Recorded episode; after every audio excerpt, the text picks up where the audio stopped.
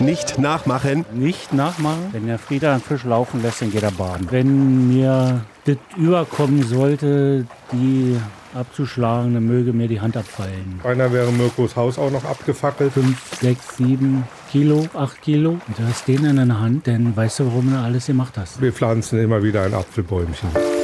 Angebissen.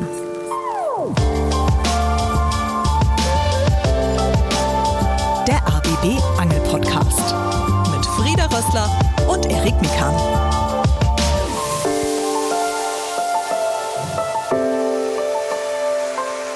Herzlich willkommen zu einer neuen Episode von Angebissen, eurem Angelpodcast vom RBB. Und wundert euch nicht, ich bin heute alleine. Frieda hier, Erik hat es leider nicht geschafft. Und geschafft ist genau mein Stichwort. Falls ihr den Talk mit dem Fliegenfischerverein Faro e.V., mit dem ersten Präsidenten Martin Ramel nicht gehört habt, unbedingte Empfehlung, zum Beispiel in der ARD Audiothek. Bitte hört euch nochmal diesen Talk an, denn heute ist nach dem Talk, also nach dem theoretischen Teil, der praktische Teil daran.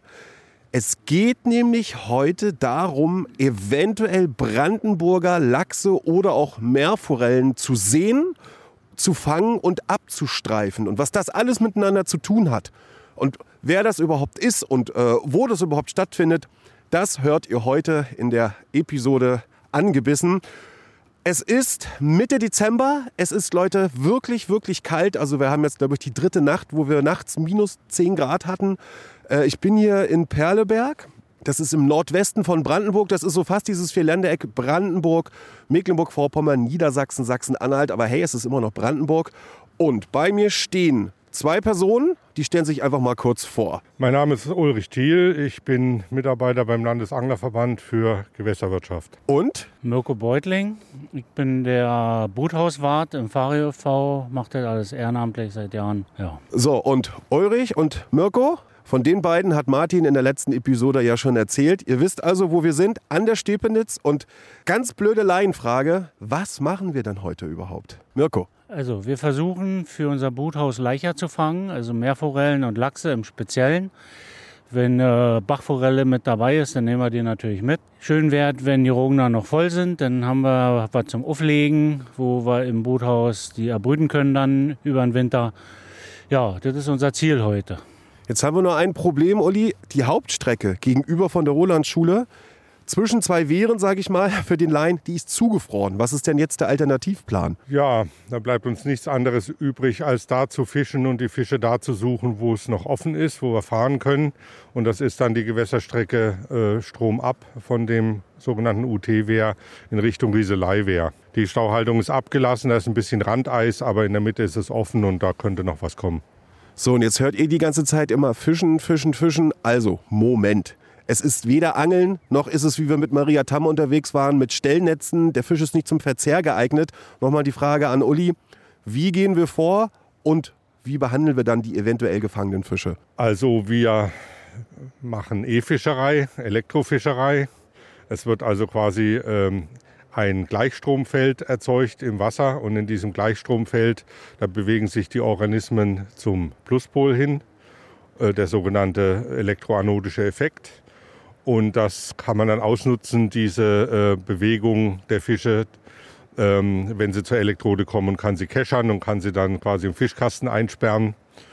Und ja, hinterher besteht das Ziel nicht nur darin, um das noch zu ergänzen, die, die Eier zu gewinnen und das Sperma, sondern äh, sie werden natürlich auch gewogen und gemessen und kriegen eine Markierung, weil das Ganze hat ja auch einen wissenschaftlichen Aspekt. Wir wollen ja wissen, was unsere Besatzmaßnahmen letztendlich bringen, was zurückkommt, ob wir Fische dabei haben, die wir schon mal gesehen haben, wie die Altersstruktur ist, die Genetik und so weiter.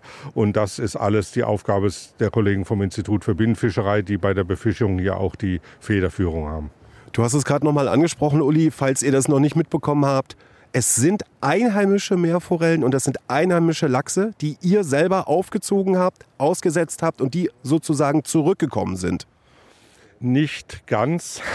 Also die, die Meerforellen, die stammen ursprünglich aus Restpopulationen, die in Norddeutschland noch vorhanden waren. Wir haben also aus verschiedenen Quellen äh, von der Stör, also aus dem Störeinzugsgebiet Schleswig-Holstein, haben wir Material äh, bekommen über die Jahre hinweg, auch von der Oste und von der Este in Niedersachsen.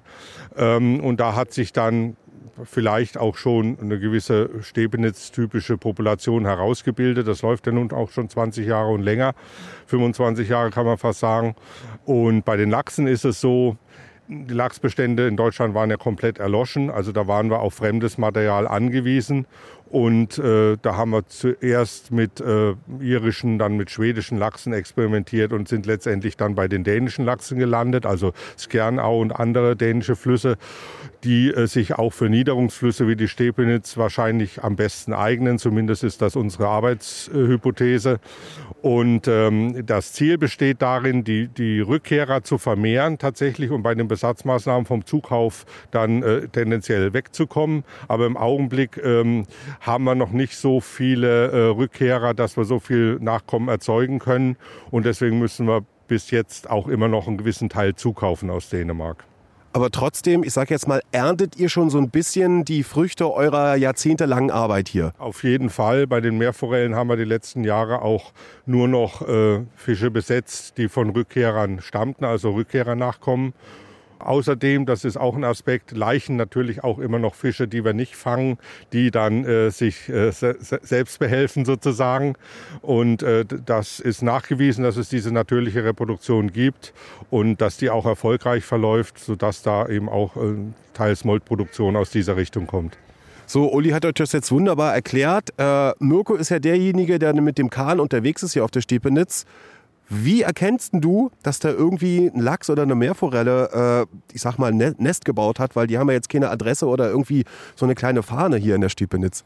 Naja, das, ist schon, das sind schon Erfahrungswerte. Wenn man sieht, sag mal, die, die Laichgruben, die man so sieht, von der Größe her, äh, kann man die schon zuordnen zu Meerforellen und Lachsen.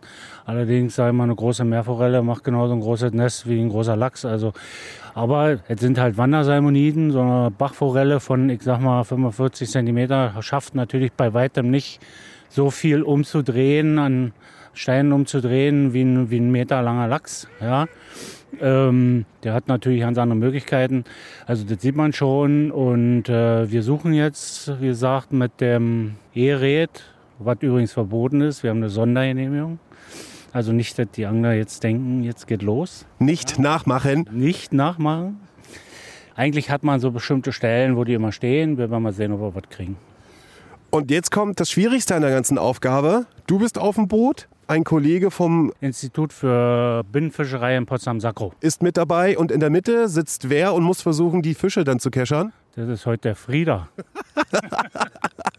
okay, ihr habt's gehört. Äh, die beiden gehen ein Wagnis mit mir ein. Ähm, auch mal ganz lustig, ich habe endlich mal Gummistiefel an, die mir wirklich passen. Also es ist richtig verdammt kalt. Wir haben immer noch Minusgrade. Ich habe Gummistiefel bekommen, die gehen mir wirklich bis in den Schritt, weil das Wasser recht flach ist und vielleicht muss ich mal aussteigen. Und Mirko will unbedingt noch was Wichtiges mitteilen. Wenn der Frieder einen Fisch laufen lässt, dann geht er baden.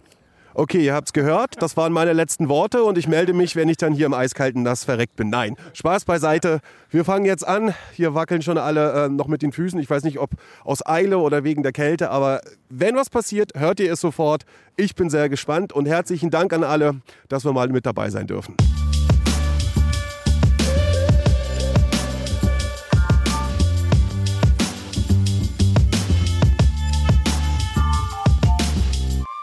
So, unser erstes Problem ist, der Uferbereich hier, der ist total vereist.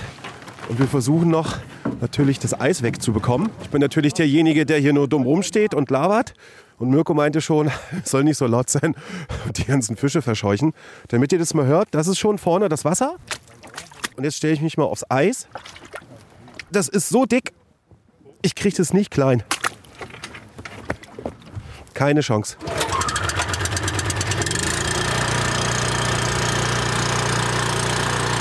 So, und es heißt zwar Elektrofischerei, aber dieser Strom muss natürlich irgendwie entstehen.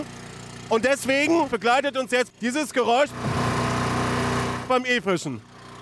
Unsere erste kleine Rundfahrt auf der Stepenitz äh, ist erstmal vorbei, weil wir, glaube ich, gerade keinen Strom mehr bekommen für die Elektrofischerei. Es ist sehr interessant. Äh, vorne steht Mirko und ähm, geht vorne mit so einem kleinen Kescher, wo der Strom durchgeleitet wird. Ich muss schon wieder Pause machen, weil es geht weiter. Das erkläre ich euch gleich.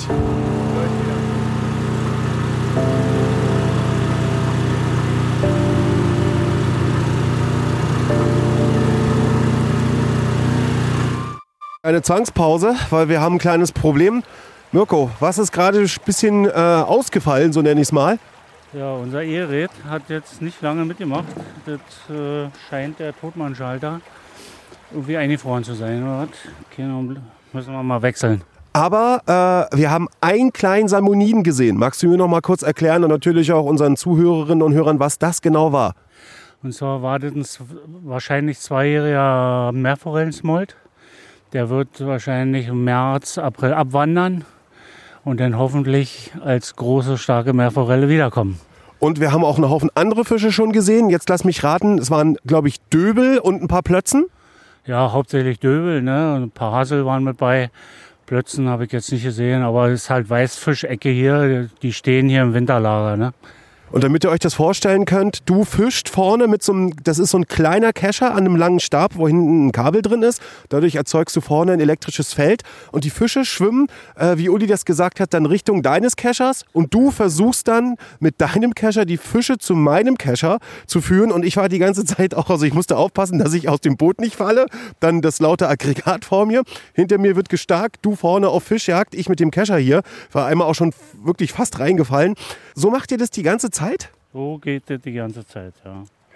Und einmal die Woche, ja, das ist halt, ist halt äh, das Leicherfischen, ne? Das ist nicht so einfach. Da muss man sich schon ein bisschen strecken, sonst kriegen wir die Leicher nicht. Und das war jetzt im Dezember jeden Freitag um 9.30 Uhr hier, äh, Startpunkt vor der Rolandschule in Perleberg. Ähm, ich stehe auch in der Stepenitz mit meinen langen Gummistiefeln und ich bin auch froh, dass ich die bekommen habe, weil wir sind jetzt unter einer Brücke und gleich kommen hier so ein paar kleine Stromschnellchen, nenne ich es mal, wo es auch ziemlich flach wird. Also wir müssen auch immer wieder aussteigen. Ähm, und das Interessante war auch, dass Mirko auch immer unter den Eisrändern, äh, ich sag mal, diesen Elektrokescher durchgezogen hat. Und ich muss die ganze Zeit das mit den Augen verfolgen, weil wenn der Fisch kommt, muss ich natürlich mit dem Kescher drunter, weil ich den Fisch schon keschern soll. Und dann kommt er in die Mitte, in den oder das Schweff. Das schon. In das Schweff, das ist nämlich der Aufbewahrungskasten in der Mitte vom Boot, wo man die Fische reintut zum Hältern. Wir werkeln jetzt hier eine Weile und dann melde ich mich zurück. Das hätte ich mir auch nie träumen lassen. Ich gehe bei minus 6 Grad Außentemperatur. Warte ich gerade durch die Stepenitz hier an der Schule vorbei. Elektrofischen geht nicht mehr, weil das Gerät kaputt ist. Wir müssen hier jetzt irgendwie zurückkommen. Also es ist auf jeden Fall abenteuerlich. Arschkalt ist es auch. Oh, Leute.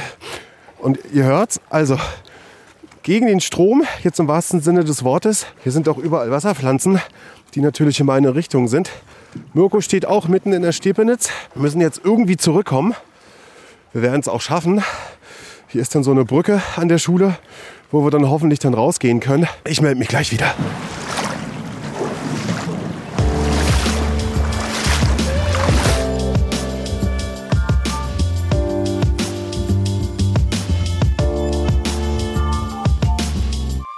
Wir haben es geschafft. Wir sind tatsächlich wieder an Land. Wir sind durch die Stiepenitz gewartet.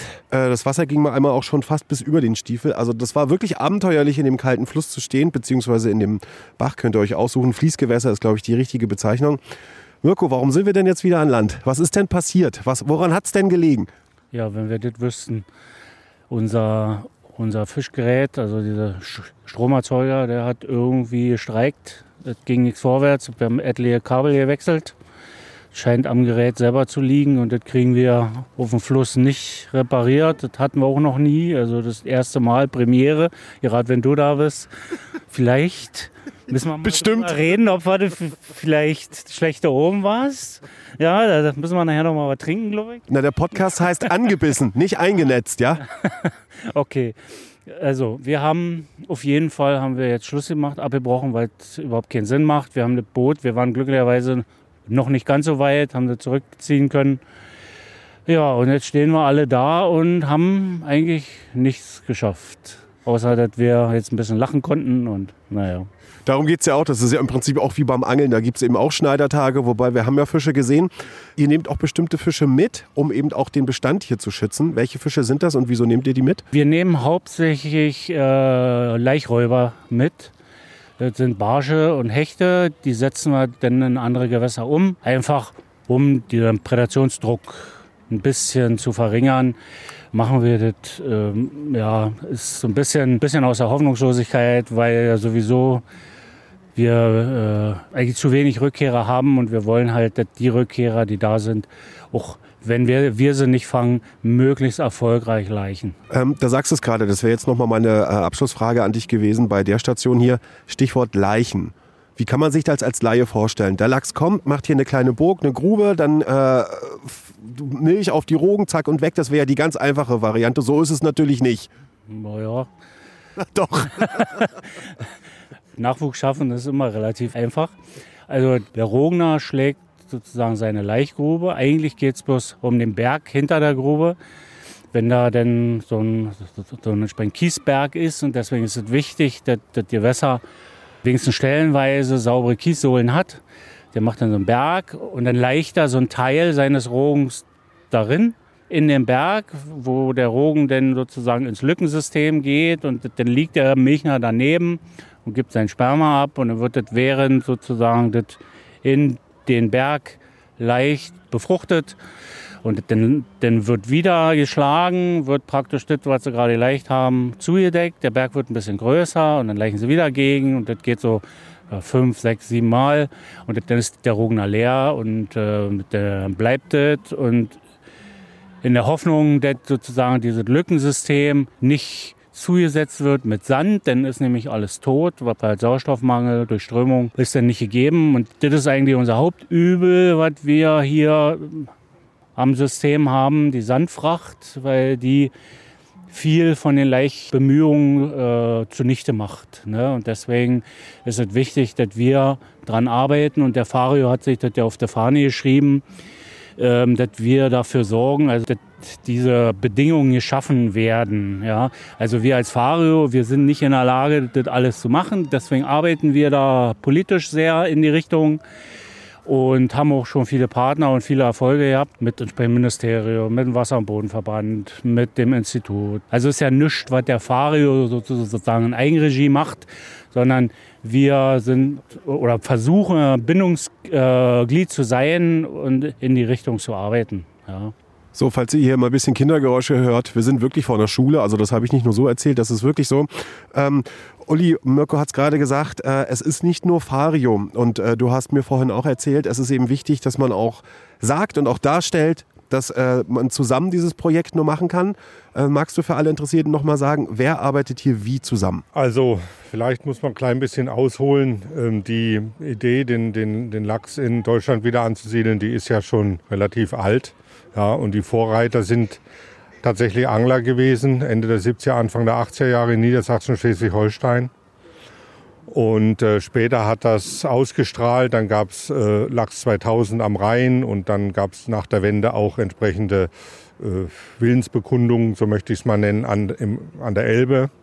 Äh, zunächst aber auch wieder von der Verwaltungsseite. Und äh, ja, dann haben die Sachsen äh, Mitte der 90er Jahre konkrete Schritte unternommen, allerdings eben auch von behördlicher Seite. Und äh, wir wussten natürlich als Angelfreunde äh, äh, um diese Dinge, die da laufen und gelaufen sind, auch schon in den äh, alten Bundesländern. Ähm, und innerhalb des Anglerverbandes auch wieder ein sehr kleiner Personenkreis, muss man sagen, ist eben schon länger mit dieser Idee schwanger gegangen, da vielleicht auch was zu machen. Und das hat sich dann Bahn gebrochen und dann sind wir ans Institut herangetreten mit dem Vorschlag, schaut mal, überall wird was gemacht mit Lachs und Meerforelle, wollen wir nicht auch was machen? Magst du ganz kurz das Institut nochmal nennen, weil ihr beide sagt natürlich ja, immer nur Institut. Ja, das Institut für Binnenfischerei Potsdam-Sakro ähm, ist eine äh, weithin anerkannte wissenschaftliche Einrichtung und das war auch der Grund, äh, warum wir das Institut hier quasi angesprochen haben, in der Hoffnung auch, dass das Institut sich den Hut aufsetzt, weil äh, diese Einrichtung natürlich äh, viel bessere Möglichkeiten hatte, äh, eine breite Akzeptanz zu bewirken für so ein solches Projekt. Da war ja auch viel Geld im Spiel und da waren die Gegenstimmen nicht ganz so laut. Ähm, dann hat es natürlich auch finanzielle Hintergründe gehabt. Das Institut konnte zu der damaligen Zeit eine hundertprozentige Förderung aus der Fischereiabgabe bekommen. Der Landesanglerverband als Beispiel hätte nur 90 Prozent bekommen und dann auch nur für die Besatzmaßnahmen. Äh, für, die, für das, was wirklich teuer ist, die wissenschaftliche Begleitung, hätten wir sogar nur 60 Prozent bekommen. Also das hatte auch finanzielle Vorteile. Und dann war auch letztendlich noch ein politischer Grund dahinter die Angelfreunde in, in Niedersachsen und Schleswig-Holstein, von denen ich gesprochen habe, die dort äh, angefangen haben, mit Lachsen zu arbeiten, ähm, die haben sehr große Verdienste. Sie haben der Öffentlichkeit vor Augen geführt, dass das reell ist, dass es keine Spinnerei ist, dass wir wirklich eine Chance haben, diese Fische zurückzubekommen. Und trotzdem ist es immer schlecht geredet worden von sogenannten Experten. Äh, es wurde ihnen immer wieder vorgehalten, das ist alles nicht richtig, was ihr macht, das ist alles höchst fragwürdig, denn es gibt ja keine wissenschaftliche Begleitung. Ja? Und äh, da haben wir uns gesagt, diesen Vorwurf müssen wir uns nicht gefallen lassen und sind gleich ans Institut herangetreten. Ich meine, das hat die sogenannten Experten nicht davon abgehalten, uns das auch noch stereotyp wiederholend, ihre Vor Vorbehalte uns auch noch vorzuwerfen. Aber das konnten wir dann leicht entkräften, äh, weil ähm, äh, das entsprach ja nicht der Wahrheit. Ne? Und ähm, äh, die ersten Jahre war also das Institut der alleinige Projektträger für alles, was dieses Projekt ausmacht, Besatzmaßnahmen und wissenschaftliche Begleitung und sonstiges. Öffentlichkeit und alles. Und ähm, dann äh, hat sich aber die Landschaft ein bisschen verändert.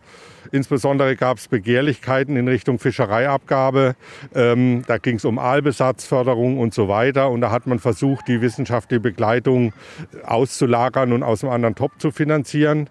Und dadurch haben wir das äh, Projekt erstmal äh, gesplittet. Das Institut hat dann auf der Basis von EU-Fördermitteln weiter die äh, Wissenschaft gemacht und der Landesanglerverband wurde dann Träger ähm, für die Beschaffung von Besatzmaterial. Und das wurde auch weiterhin aus der Fischereiabgabe gefördert. Und dann, ähm, das ist das Letzte und Entscheidende, was sicherlich für die Angelfreunde auch von Interesse ist. Ähm, 2013 ist dann als dritter Partner sozusagen als drittes Standbein des Projektes der äh, Fliegenfischerverein Fario dazugekommen, äh, der ein Bruthaus gebaut hat mit dem Ziel, die Voraussetzung zu schaffen, dass wir die Rückkehrer eben vermehren können ähm, und deren Nachkommen dann für den Besatz verwenden, weil die Rückkehrer sind letztendlich der Schlüssel für eine erfolgreiche äh, Etablierung des Lachses. Olli, du hast schon ähm, ein bisschen vorausgeguckt mit ähm, Fördermitteln, mit 100% Zusage und so weiter und so fort. Jetzt frage ich nochmal ganz genau, wie finanziert ihr denn dieses Lachs-Wiederansiedlungsprojekt konkret?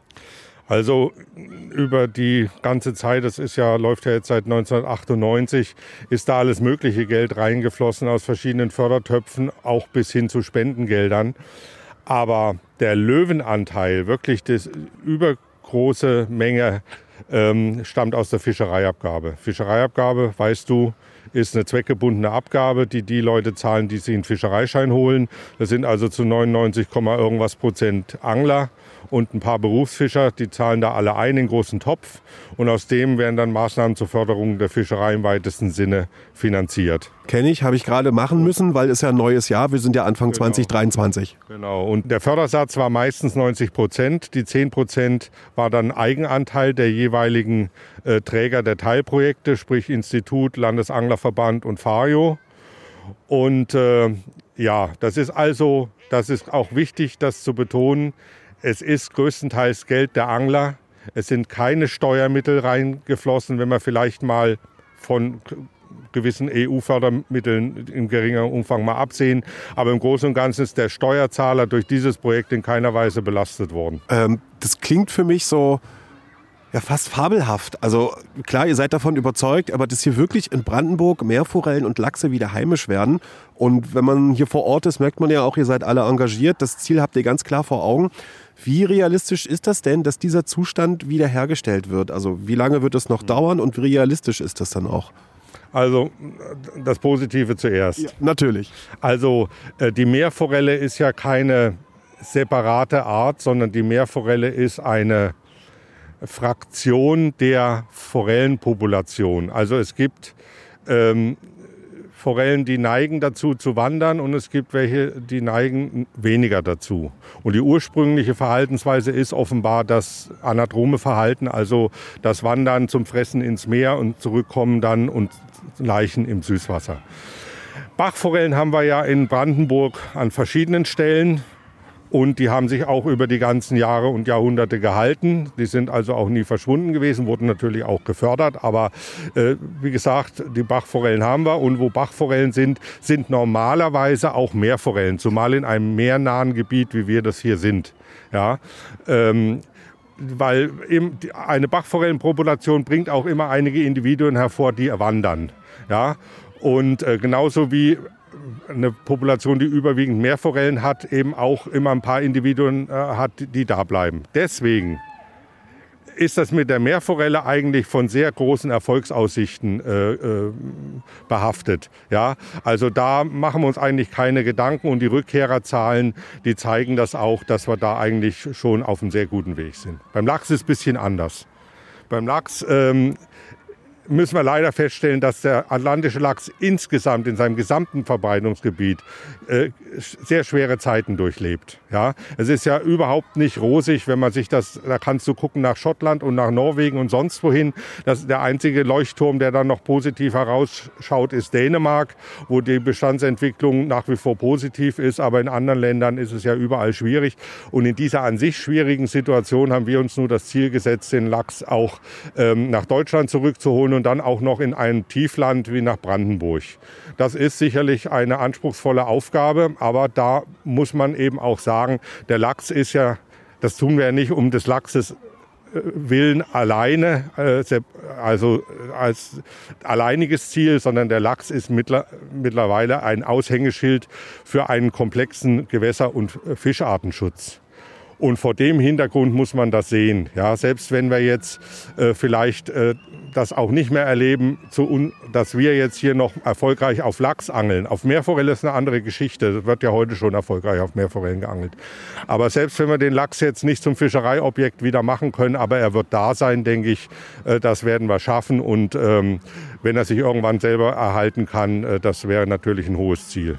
Äh, das klingt ja trotzdem wundervoll. Ich wollte bloß auch, genau deswegen habe ich gefragt, mit der Vorstellung so, so, ein bisschen aufräumen, wenn man hört, Lachswiederansiedlung in Brandenburg, naja, dann können wir ja in zehn, zehn Jahren uns hier hinstellen und Lachse fischen und uns die Tiefkühltruhen voll machen. Ja. Genau das soll eben nicht passieren. Das ist es nicht. Nein, das ist kein realistisches Ziel. Es äh, muss man vielleicht mal anmerken, es hat ja äh, in der Frühphase des Projektes tatsächlich ernstzunehmende Leute gegeben, die meinten, man könne auf der Elbe eine Flussfischerei ähm, äh, wieder installieren, wie sie vor 100, 200 Jahren existiert hat, die auch den Lachs zum Fischereiobjekt der Erwerbsfischerei machen würde. Aber das war damals schon komplett äh, unrealistisch, weil mittlerweile gibt es so eine Erwerbsfischerei in Binnengewässern auf atlantischen Lachs eigentlich kaum noch, äh, auch international nicht, weil alle gelernt haben, haben und gesehen haben, dass ein Lachs, der mit der Angel gefangen wird, eine viel, höheren, äh, viel höhere Wertschöpfung generiert als ein Lachs, der mit dem Netz gefangen wird. Aber wie gesagt, für so eine Art äh, Erwerbsfischerei haben wir die Voraussetzungen nicht. Wenn wir in der Elbe vielleicht mal den einen oder anderen Lachs angeln werden, das halte ich schon für möglich. Ähm, aber in den kleineren Gewässern sind die Bedingungen nicht so gut, weil Mirko hat es ja schon gesagt, die Lachse eben auch erst relativ spät reinkommen und ab 16. Oktober haben wir ja schon Zeit, zu Recht auch. Jetzt hat Mirko mich hier nochmal in den Arm gekniffen. Was ist denn? Gekniffen nicht. Ich würde bloß noch, äh, noch mal sagen, ich habe äh, wegen den Erfolgsaussichten, mhm. ich habe vor 22 Jahren, glaube ich, bin ich dazu gestoßen hier zu dem Projekt. Ich bin ja Ehrenamtler. Da habe ich gesagt, ich würde mir wünschen, dass mein Sohn mal auf Lachs angeln kann. Der ist mittlerweile 26. Ich glaube, bis der auf Lachs angeln kann, wird er Rentner sein. Mein Sohn ist neun, der würde sich auch freuen. Wie stehen da die Chancen? Wir werden sehen. Also äh, vor zehn Jahren hätte ich nur gesagt, ja, schön gut, aber es ist halt ringsum schwierig. Wir haben halt viel, was sozusagen hinter der Stepenitz liegt, was wir nicht beeinflussen können. Und daran müssen wir arbeiten insgesamt. Und da sind wir dran. Und wie sehr ihr da dran seid und was ihr da macht und was ihr alles bearbeitet und echte Lachse, da fahren wir jetzt hin, nämlich ins Bruthaus. Jawohl.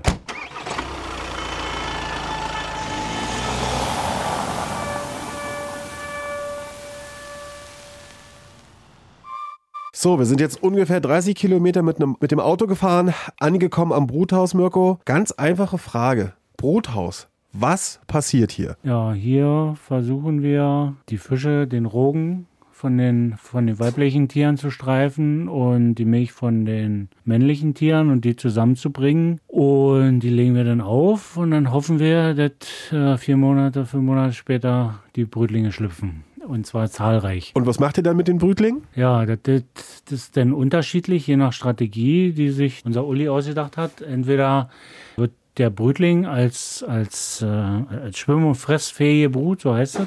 Also wenn der äh, Dottersack fast aufgebraucht ist, das sind so etwa drei Wochen, äh, werden die ausgesetzt in so ganz kleine Nebenläufe, wo halt äh, Zooplankton schon ein bisschen bisschen unterwegs ist, dass die sofort was zu fressen haben. Und äh, wenn die dann ein bisschen größer abwachsen, dann gehen die halt immer, immer tiefer ins Flusssystem sozusagen, da wo, wo sie halt entsprechend Nahrung finden.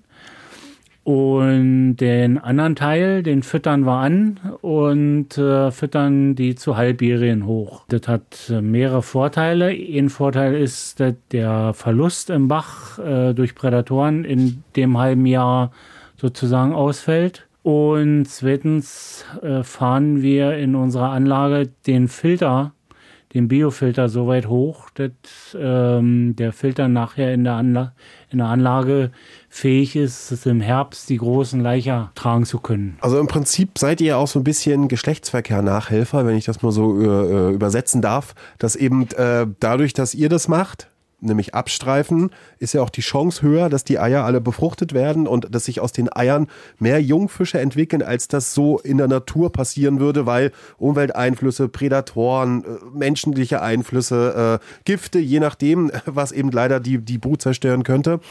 Uli, wir waren ähm, drin und da war wie so ein Schrank, wo Wasser durchgelaufen ist. Da waren da so kleine Schubladen drin. Und dann dachte ich kurz so, das kennst du. Das sieht wirklich aus, entweder wie Rogen, aber nicht Rogen, wie ihr den kennt, weil der deutsche Rogen ist meistens vom Seehasen und das sind schwarze kleine Perlen. Das waren diese rosa Perlen. Ähnlich, ich weiß nicht, ob ihr Ketalachs-Kaviar äh, kennt, ist ein bisschen teurer, aber jetzt spricht der Feinschmecker. Aber diese roten Kügelchen, das sind die Lachseier. Die waren mal dunkelrot, die waren mal ein bisschen heller und dann gab es so welche, die waren fast milchig. Was ist denn da der Unterschied, dem Fachmann gefragt? Also äh, das waren also Lachseier und auch Forelleneier. Die Lachseier sind meistens intensiv lachsrosa gefärbt, weil die äh, Fische eben im Meer dann doch äh, sehr viel Krebstiere fressen und äh, die äh, Krebse enthalten äh, Substanzen, die dazu führen, dass also das Fleisch rosa wird und dass auch die, die Eier dann entsprechend rosa werden. Kennt ihr vielleicht auch von Barschen, wenn die Krebse fressen, kriegen die auch eher dunkelrote Flossen? Ja, und bei den bei den äh, Lachsen hat es außerdem noch den äh, Nebeneffekt, dass diese Färbung ein natürlicher UV-Schutz ist, weil die Eier sind UV-empfindlich und das äh, schützt sie bis zum gewissen Grad davor. Und bei den Meerforellen, das war die Schublade, die du dir äh, intensiver angesehen hast. Da äh, sieht man ganz genau, was sie gefressen haben. Wenn sie Krebse gefressen haben, dann haben sie auch diese rosa Eier. Und wenn sie eher Fisch gefressen haben, dann äh, sind die Eier eher gelblich. Äh, das ist aber letztendlich, hm, sagen wir mal so, nicht entscheidend. Also die Qualität ist im Grunde genommen ähnlich. Und äh, da ist jetzt nicht so, dass die Gelben schlechtere Überlebensraten hätten als die Roten. Also das konnten wir bis jetzt nicht feststellen. Und zwischendrin waren noch solche äh, weißen, blassen Eier. Das sind im Prinzip die Eier, die es dann nicht mehr schaffen. Daraus wird sich kein Fisch mehr entwickeln. Die sind nicht befruchtet worden und dann gerinnt irgendwie das Eiweiß und dann werden sie undurchsichtig und die sammelt man dann irgendwann mal raus. Bloß jetzt im Augenblick, die liegen da jetzt äh, noch drin, nicht weil wir zu faul sind, sondern weil die Eier ähm, äh, erst vor kurzem äh, befruchtet äh, wurden und aufgelegt wurden in den Brutapparaten und ähm, in der ersten Zeit sind die äh, relativ empfindlich gegenüber Erschütterungen. Und deswegen vermeidet man das, äh, die anzufassen, wenn es irgendwie geht und lässt sie erstmal liegen, bis dann die Augenpunkte kommen. Und dann äh, sind sie wieder etwas weniger empfindlich. Ihr müsst euch das so vorstellen, ähm, das habt ihr alles eigenhändig gebaut, in vielen Stunden äh, ehrenamtlicher Tätigkeit, vor allem du, Mirko, weil wir sind nämlich bei dir gerade auf einem Grundstück das ist wirklich, äh, kannst ruhig Gehöft nennen. Und dann hinten eine alte Scheune, alles in Eigenregie gemacht. Und äh, Uli, du hattest mir erzählt, wenn es mal nicht um Meerforelle oder Lachs geht, bei der Elektrofischerei gibt es ja auch immer Bachforellen dazu. Die streife ich natürlich auch mit ab, um dann eben auch für die Vermehrung zu sorgen und dann eben auch Besatz zu machen. Ja, es ist ja nun leider so, dass unsere Bachforellenbestände auch auf eine gewisse äh, Unterstützung angewiesen sind und die natürliche Reproduktion funktioniert zwar qualitativ in den meisten Gewässern, wo Bachforellen leben, aber quantitativ ist es eben nicht ausreichend, insbesondere dann nicht, wenn die Angelfreunde auch mal einen Fisch entnehmen wollen. Und deswegen machen wir einen Stützungsbesatz in einigen Gewässern und ähm, wenn wir hier die Möglichkeit haben, Bachforellenleicher zu fangen, dann ähm, dann wir die ebenfalls, streifen sie nachher ab und ziehen dann auch äh, jedes Jahr eine gewisse Menge an Jungfischen auf. Da haben wir noch Luft nach oben. Also, aber wir haben die letzten Jahre schon immer so bei 5000 äh, Bachforellen auch mit aufgezogen, so quasi als, als Nebeneffekt. Und das äh, entspricht ja auch unseren Vereinszielen. Ähm, wir sind ja ein Fliegenfischerverein und die Bachforelle und wir heißen auch Fario, ne? Und der, die Bachforelle ist nun mal für die meisten ein absolutes Identifikationsobjekt, auch für die Angler, die mit Lachsen und Meerforellen weniger am Hut haben. Okay, ihr könnt nebenbei gerne auch äh, euren Kaffee trinken, weil für euch äh, nochmal gesagt, wir kommen wirklich aus der Kälte, sitzen jetzt hier bei Mirko ein bisschen und, und wärmen uns ein bisschen auf. Wenn du das alles im Ehrenamt tust, in ehrenamtlicher Tätigkeit, Mirko, da ist wirklich eine, Zahl, die mir sehr imponiert hat, die du genannt hast. Wie viele Arbeitsstunden im Jahr hast du denn? Und wie oft kommst du im Jahr noch zum Angeln? Weil eigentlich bist du ja passionierter Angler und Mitglied in einem Fliegenfischerverein. Ja, also äh, wir hatten ja, wie wir die Anlage neu gebaut haben, da war ja viel Bauarbeiten, so wie jetzt auch wieder, weil wir das alles umbauen. Da hatte ich im ersten Jahr, wo wir gebaut haben, hatte ich mal meine Stunden überschlagen. Da war ich bei 1680 Stunden. Ähm, in der Regel komme ich so zwischen 600 und 800 Stunden im Jahr weg. Aber da muss ich halt sagen, äh, bin ich sehr froh über die Farius. Die waren halt ganz viel hier, die haben ganz viele Stunden gemacht. Immer wenn ich gerufen habe, ich brauche zwei, drei Helfer, dann waren noch zwei, drei Helfer da, bis auf das eine oder andere Mal, wo du dann alleine stehst. Aber das ist dann halt so. Ich meine, das ist ja auch ein Weg hier raus in die Prignitz von Berlin und wir sind ja nur Berliner Verein. Ist auch nicht weiter schlimm. Ich habe äh, früher viel in der Stepenitz gefischt und Dömnitz. Mittlerweile, wenn man sich die Stundenzahl anhört, dann weiß man, dass da nichts übrig bleibt. Äh, ich bin immer froh, wenn ich einmal im Jahr ans Gewässer komme. Das ist in Norwegen, für 14 Tage Fliegenfischen auf Lachs. Das lasse ich mir eigentlich in der Regel ohne nehmen, das mache ich dann. Aber so hier zum Angeln äh, komme ich seit Jahren nicht mehr. Man kann dich ja ruhig auch als Vater der Lachse und der Meerforellen hier bezeichnen. Ich stelle mir dann die Frage, was ist denn, wenn du eine Meerforelle fängst? Die wird ganz bestimmt nicht geschlachtet oder liege ich da falsch? Also wenn ich, wenn mir das überkommen sollte, die abzuschlagen, dann möge mir die Hand abfallen. Was mir halt wichtig ist und dem Farius sozusagen auch wichtig ist, speziell an der Stepenitz, weil dieser der Bachforellenbestand ist noch sehr original. Also ist eigentlich die Urbachforelle hier in der Stepenitz, die halt schon immer da war und äh, wenig Fremdbesatz äh, sozusagen hier reingekommen ist oder fast gar kein Fremdbesatz reingekommen ist. Und aus dem Grunde wir auch äh, die Fische, die wir hier aufziehen, nur mit Muttertieren aus diesem System ist. Und da sind wir als Angler beim Artenschutz wieder gelandet. Ne? Und äh, ich kämpfe halt seit Jahren gemeinsam mit dem Uli absolut dagegen, weil immer wieder aus der Anglerschaft gefordert wird, dass hier mehr Besatz, mehr Besatz dass wir eben in der Stepenitz nicht einfach nur mehr Besatz machen, sondern den Besatz, den wir haben wollen, nämlich dieses natürliche Aufkommen unterstützen wollen, aber halt nicht mehr. Also keine fremde Genetik einfach zwischenschmeißen wollen. Um vielleicht noch ein paar Zahlen zu nennen, um das ein bisschen plastischer zu machen. Also ihr holt die Meerforellen und die Lachse jetzt, streift hier ab, habt die Eier, züchtet die Jungfische, bringt sie je nach Strategie, wie du das gesagt hattest, Mirko, die von, von, von Uli dann wahrscheinlich kommt, entweder direkt raus oder eben noch ein halbes Jahr aufziehen. Ihr, ihr wisst ganz genau, was ich jetzt frage. Wie viele Fische verlassen dann hier das Bruthaus und wie viele Fische, ich glaube, das ist schwierig rauszufinden, aber kommen dann nächstes Jahr auch wieder? Uli, du? Ja, also wie viele ähm, Fische denn tatsächlich das Bruthaus verlassen, das kann man natürlich so ohne weiteres nicht sagen. Ähm, das hängt erstmal natürlich mit dem Aufkommen an Laichfischen zusammen. Wie viel ähm, Eier hat man letztendlich? Und dann kann immer noch viel passieren. Ja, äh, das ist wie in der Landwirtschaft auch. Und wir haben leider auch äh, in den Jahren, die wir das Bruthaus jetzt betreiben, auch äh, allerhand Tiefschläge erlebt. Die unwahrscheinlichsten Dinge, zum Beispiel Blitzschlag, der die gesamte Elektrik außer Betrieb gesetzt hat. Beinahe wäre Mirkos Haus auch noch abgefackelt, was glücklicherweise nicht der Fall war. Aber die Fische, die da standen in der Anlage, die waren alle hin.